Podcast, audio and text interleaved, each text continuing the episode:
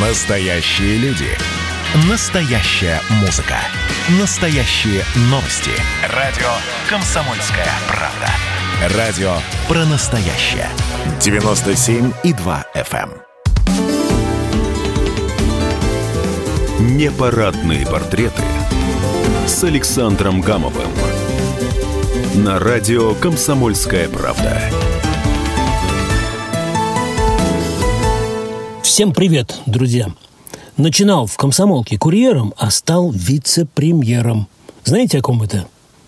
А вот послушайте нашу передачу. Сегодня мой собеседник, легендарный журналист «Комсомольской правды» Виталий Игнатенко. Виталию Никитичу 19 апреля исполняется 80 лет. Это он в 1970-х создал в «Комсомолке» рубрику «Журналист меняет профессию». И сам же по ней и живет. Э, Все подробности о журналистских подвигах Виталия Игнатенко прямо сейчас на сайте kp.ru. Ну, а в моей рубрике «Непарадные портреты» с Александром Гамовым э, такая предюбилейная беседа, она состоялась, ну, буквально за несколько э, часов до того момента, как э, Виталий Никитич решил скрыться от всех. Но от комсомолки не скроешься. Слушаем нас с Виталием Никитичем. Самые удивительные истории, которые случались с Виталием Игнатенко в комсомолке.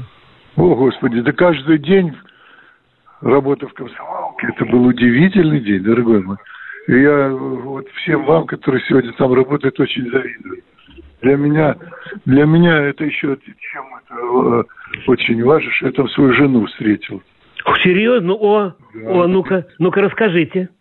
А, а она пришла на праздник, э, э, мы отмечали праздник 7 ноября, ну вот немножко раньше, коллективом.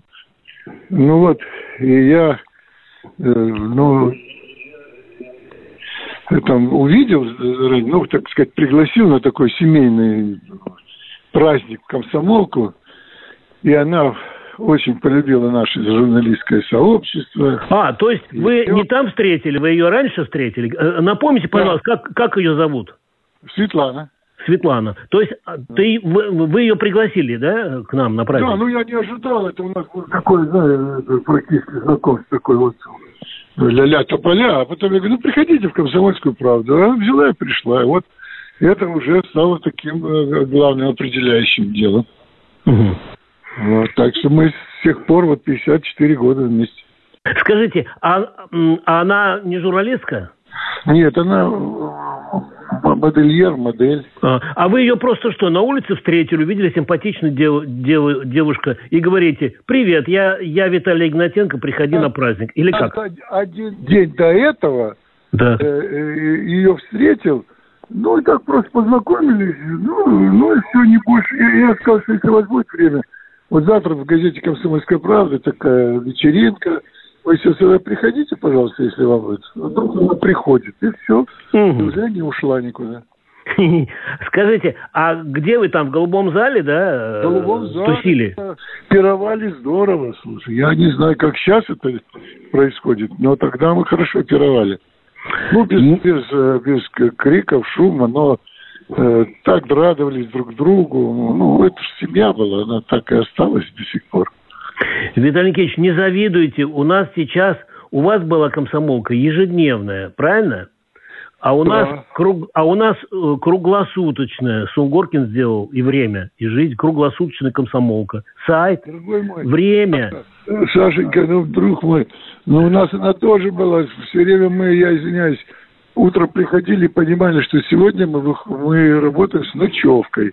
М. Ночью приходила в 3, в 4 часа утра, когда там какой-нибудь человек выступал или еще что-нибудь. А, хотя график был там 22.30, но, как правило, это было очень поздно ночью, очень поздно. А Светлана тогда сразу поняла, за кого она выходит э, замуж. А через сколько вы поженились? Ну, сразу. Ну, В смысле, как, прям в этот день, что ли? Ну, не в этот, но дня через три уже поняли, что мы э, без друга. И вот у меня, видите, впереди было такая 54 счастливых года. Здорово, здорово. Да. Скажите, по, пожалуйста, а вот какие-то истории, э, связанные со Светланой, вы ее никогда не брали в свои приключенческие командировки? А вы знаете, когда номер подписывался, я жил недалеко, на Каляевске, там была много такая, много соседей, ужасно, много, 11, 11 соседей было. Одно, но вот от комсомолки это было недалеко. И мы когда кончали номер, и я, и я говорил это, ну, поехали, ребята, ко мне, там чай попьем. Мы собирались в Рафик. Вот сколько там было нас, и все ехали ко мне. И для того, чтобы э, как-то не пугать э, Свету, э, я говорю, с нами едет, э, я говорю, ну, она спрашивает, много вас? Ну, два часа ночи. Я говорю, ну, автобус, ну, человек сорок. Она, ой, ой, да чем же кормить? Ну, начинается паника. А когда мы входим, у нас всего 10 человек, она была счастлива. Ясно. Что это так здорово. Так, еще вот ваши командировки. В принципе, много известно, и, и Михаил Соломонович там может про Игнатенко сутки рассказывать без перерыва. А вот самому вот что из жизни комсомольской, кроме того, что вы там встретили любовь навсегда. То есть вы, у вас две любви. Э, Светлана и комсомолка, правильно? Да, вот и все женского рода. А кого вы любите больше? О, Господи, это... Э, не, не тактичный вопрос. Неразделимый такая. Вот. А э, что-то еще такое вот, ну, связанное, может быть, в командировках там? Ну, вот, ну, вот сегодня мы только вспоминали, э, мой один товарищ поехал в командировку в Арктику. Ну, сейчас так это комфортабельно, знаете, их там на вертолетах, так сказать. А мы, по-моему, в день 50-летия «Комсомольской правды» решили выпустить номер, который полностью повторял адреса, которые, э, которые были э, обозначены в «Комсомольской правде» первым номером «Комсомольской правды». Все адреса. А, серьезно, что ли? Да-да-да, и посетить эти города, весь, где что было там, вот прям повторить. Как это 50 лет и и в это время я там прочитал... То есть 25-й год, 24 мая. Мая, да. Так. Да, да, да. И вот мы взяли этот номер и определили вот эти все адреса и разъехались по всем адресам. Я в новостях работал тогда. И не помню, новостях или зам уже был, не помню. И э, я взял такой самый, мой взгляд, интересный, э, в, это, в 25-м году, в это время Амундсен начал свое путешествие к Северному полюсу. Хм. Я решил это повторить. Но повторить уже, ну, не, не на лыжах, конечно, не как они, героические люди. Вот на перекладных. Где-то аэрофлотом, где-то полярная авиация. Конечно, мне комсомолка открывала все двери. И вот ребята из полярной авиации меня на, один самолет, потом на второй. Наконец, чтобы попасть на Северный полюс 13, ну, уже надо было решение самого э, Марка Шевелева, это начальника э, полярной авиации. Замечательный летчик такой, знаете, такой челюскинец, ну, в общем, полярник, ну, фантастический mm-hmm. человек. Ну и вот, и он говорит, ну ладно, если там ты не замерз, брат, тогда продукты везут. Ну ладно, ну, короче, мне э, разрешили сесть на борт, который вел герой. Тогда героические люди вообще летали, героические люди, какие-то mm-hmm. Ли-2, там, не помню, Ил-14, Дугласы, понимаете. Они же летели практически в одну сторону, вернуться нельзя было. Надо было долететь и сесть обязательно. Потому что развернуться уже это, это бесполезно. И вот э, и командир корабля был такой герой Советского Союза Черевичный, знаменитый такой летчик. Ну вот мы везем какие-то продукты. Я смотрю, ну, часть этих продуктов состоит из этих э, сгущенного молока. Я смотрю, что это летчики налегают на сгущенное молоко. Мне холодно там. Э, этот холодный этот сек такой ну, сами понимаете, никаких там ни кресел, ничего такие, настилы такие. Они там забиваются в кабину, там тепло, хорошо, потом, видно, жались иногда. Ну, иди, иди, так, корреспондент, видишь. Ну, смотрю, они открывают эти баночки и что-то выпивают оттуда. Ну, я думаю, ну, молоко, наверное. Выяснилось, что в этих банках, это была невероятная государственная тайна, перевозился спирт чистый. Банки-то были сгущенное молоко, и ну, кто на них позарится. Попробуй в Арктику вообще по вот этим местам арктическим развезли чистый спирт. Да не, да не довезли бы ни до одного города. Валюта была в, в тех Интересно. Поэтому э, придумал кто-то вот такую штуку, э, делали это под банки с сгущенным молоком. Но знали это единицы. А вот э, самый м, такой по жизни запоминающийся э, факт, вот так вот в память врезалось и до сих пор вот не отпускает, из вашей э, работы вице-премьером?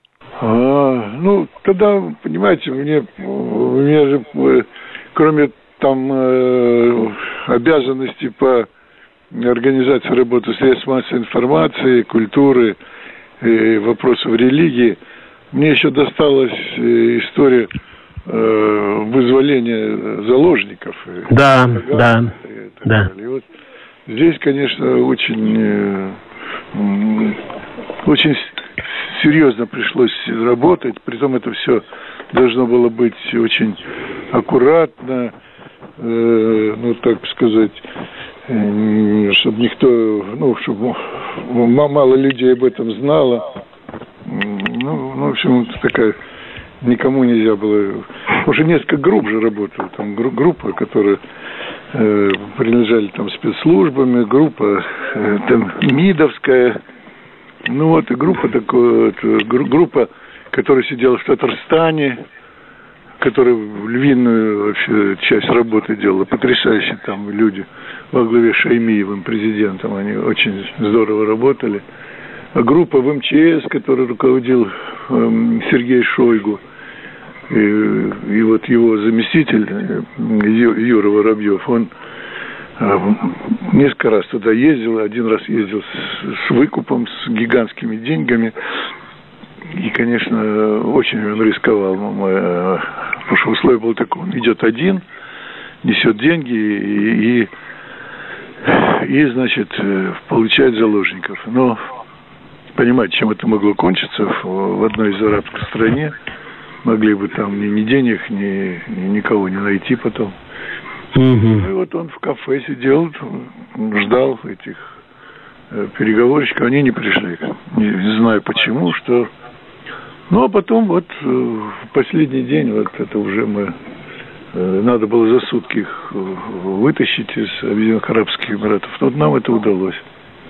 Ну, это mm там не, это как бы понять, не только я, это Виктор Посовалюк был, покойный, замечательный человек, замминистра иностранных дел, это тот же Юра, Юрий Леонидович Воробьев, это Примаков, министр иностранных дел тогда был, фантастическую работу провел он. Связался с самим шейхом Заидом, нашел его где-то там в Испании, по-моему. Ну вот, Виктор Степанович Черномырдин, Шаймиев, и, а Борис Николаевич как бы на все давал нам добро, поэтому легко, Борис Николаевич Ельцин, легко было, в общем, работать, честно говоря. Когда тебе доверяют, очень легко угу. было принимать там на месте решения. Все это происходило в одной точке, в, в точке аэропорта, понимаете, просто аэропорт, маленькая комната, где все это должно было, так сказать, решить. А вот где тяжелее было Виталию Игнатенко, э, когда вот вы как журналист меняли профессию, то преподавали в училище, то официантом, значит, то, э, то матросом. Вот. Или когда, или когда, ну, это как бы несерьезно считается, да, но подумаешь, что журналист, все знают, что это журналист. Вот, а он делает свое дело просто. Или когда вот вы по-настоящему поменяли, когда вот вы стали вице-премьером или там ген, гендир нет, ТАСС. Вот. Там, ну, а Или пресс-секретарь Горбачева. Вот, э, ну, я, как... я и сейчас считаю, что это была та же журналистика, только немного в другом качестве. Она э, журналист это, я извиняюсь, не профессия, это все-таки состояние, это надо, так сказать, чувствовать и э, определять, в общем, э, ну, момент, его остроту, его, в общем, сиюминутность и прочее. Это же все наша профессия да, да, дарует тебе такое чувство.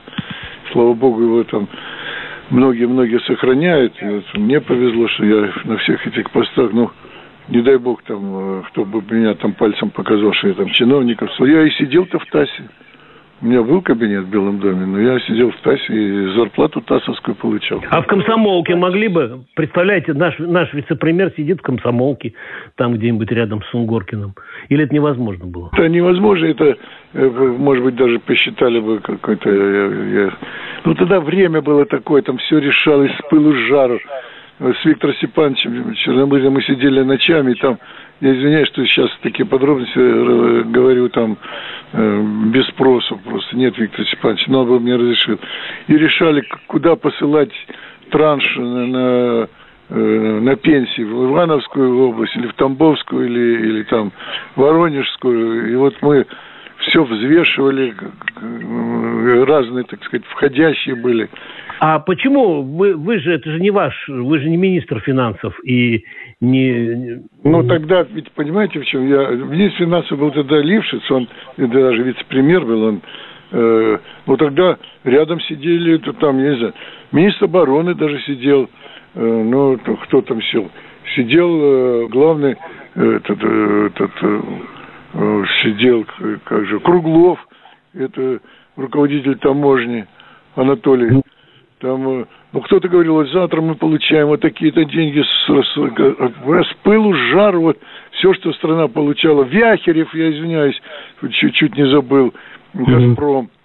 Что вот мы завтра кто-то получаем, откуда эти деньги сразу. То есть мы практически в ручном, супер ручном, ручном Э, режиме занимались таким, таким делом. Понял. Скажите, пожалуйста, Виталий Никитич, а вот откройте секрет, об этом можно говорить вот на радио «Комсомольская правда», там на сайте, в газете, вот, куда вы спрячетесь на свое 80-летие? Или это вообще военная тайна? Ну, скажите, что я буду вне Москвы, там я уеду.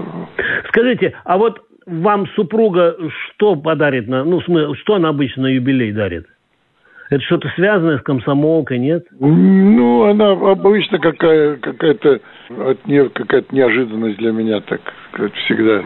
Я допытываться не могу. Ну, наверное, что-то там, или, или телефон она мне новый подарит. Друзья, я напоминаю, что сегодня «Комсомольская правда» отмечает день рождения своего м, яркого легендарного журналиста Виталия Игнатенко. 19 апреля м, Виталий Никитич исполняется 80 лет, с чем мы его от души, горячо, сердечно поздравляем. Подробно об этом легендарном человеке можете прямо сейчас посмотреть в столичном выпуске «Комсомольской правды», которая выходит на Москву и Подмосковье, ну и на сайте kp.ru. Там много фотографий, много фактов.